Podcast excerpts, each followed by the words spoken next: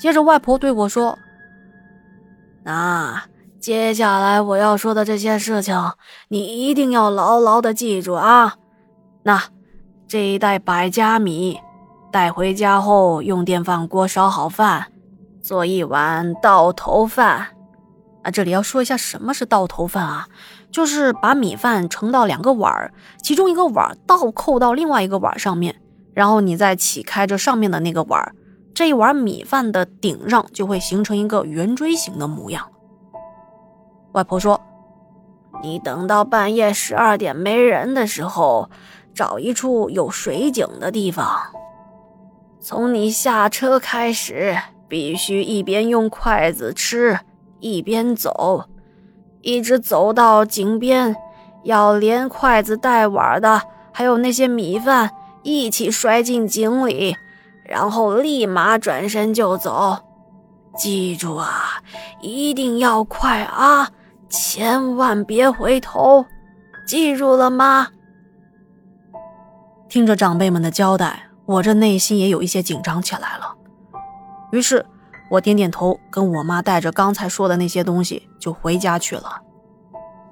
回家之后，就筹备起了刚才说的那些东西，比如。先焖饭，然后把桃木枝放到我的房间。可是接下来却犯了难了。咱们都知道啊，现在城市里头哪还有水井啊？这也不好找啊。正犯愁的时候，我妈突然想到，我们那块地方要拆迁，在这些即将拆迁的民房中，正好有个亲戚家的房子，他们家的院子就有一口井。因为要拆迁，他们家已经搬走了。那房子啊，现在没人住，我们就决定去那个地方。在家里啊，就一直等啊等，等到了半夜的十二点，我开着汽车，带着我妈还有米饭啊那些东西就出发了。当时心里想的就是尽快的解决问题，那地方也不远，不一会儿就到了。下车之后，我妈把饭给我端好，我小心翼翼的接了过来，端着。啊，说来也是哈，咱们吃饭的时候端个饭碗，那都已经是一个下意识的动作，哪还会想那么多呀？但是在当时我端着碗的时候，那可是真紧张啊，生怕自己一不小心就把饭碗给摔了。我把大姨娘帮我编的五彩绳系在了左手的手腕上，接着端着饭碗，右手紧紧拿着筷子，调整了一下呼吸，嗯。迈开步子，一边吃一边走。前面说了，那块地方拆迁，所以路边是没有路灯的，黑乎乎的，基本上是看不到路。说来也奇怪，当我从车上下来的时候，我看到的这种黑，不仅仅是因为没有路灯，嗯，给大家形容一下吧，有点像是做梦的时候，在梦境里咱们看到的那种。灰黑灰黑的环境。不过我知道这条路一直走走到尽头，那就是亲戚家了。于是我一边吃一边走，一直走到他们家院子的大铁门前。因为这周边都已经没人住，四周可以说是又黑又安静。现场那个氛围啊，真的是好可怕的。大门没有锁，推的时候略微有一些吃力。当我推开之后走进去，赶紧捧起了米饭又接着吃，因为我根本就不敢停下来。一边吃一边凭着记忆，终于找到了井口。啊，当时心想着，真的是找到井口了，就差这下一个步骤了。端着饭碗的手都已经有些发抖了。井口上盖着一块铁皮盖儿因为我看到那些东西都是灰黑灰黑的。但还是能看到铁皮上锈迹斑斑。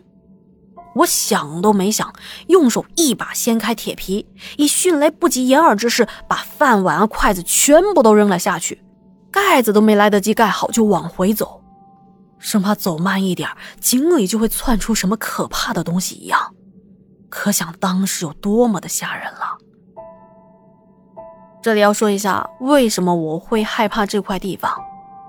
这块地方后面的高处是高压电网，下面全是林子和公园。但是我们这边的先人都是葬在那里面的，包括我的外公和三舅舅，也就是说，后面就是一块坟地。所以在那种环境下，我就觉得挺可怕的。当我做完这一切以后，我忽然就觉得，我这眼睛一下子就明亮了不少，周围的东西都能看得比刚才清楚了很多。我这才发现，哎呦，原来从铁门进来以后有一个花坛，包括院子里还放着一些其他的小物件，都能看得清清楚楚，就是有一种。豁然开朗的感觉。不过能看清楚了，我也不敢在这个地方待下去，于是疯狂的往回跑。当我跑出铁门，看到我妈的时候，我松了一口气。我妈问：“这事情办的怎么样了？”我跟她说：“很顺利。”然后赶紧拉着我妈，马上开车离开了这个地方。这事儿到这就结束了。当然了。我一直记得我大姨娘的嘱咐，那根五彩绳至今还放在我的枕头套里。我想，我这辈子也不会把它丢掉的。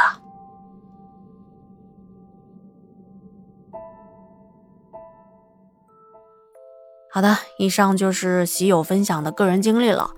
这说起来啊，民间确实有煮百家米，还有制作百家绳，还有呃百家衣、百家被的习俗。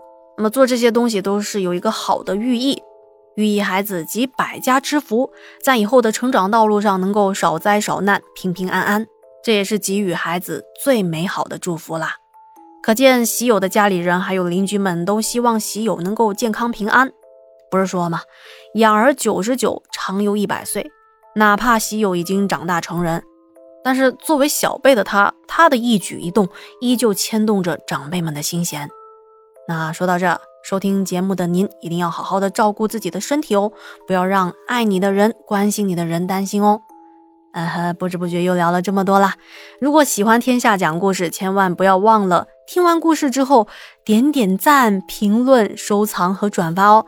也欢迎您加入天下的西米团，收听付费节目，付费节目制作更加的精良，一定不会让您失望的。好的，那今天的节目就到这里啦，感谢您的收听和陪伴，咱们下期见。晚安。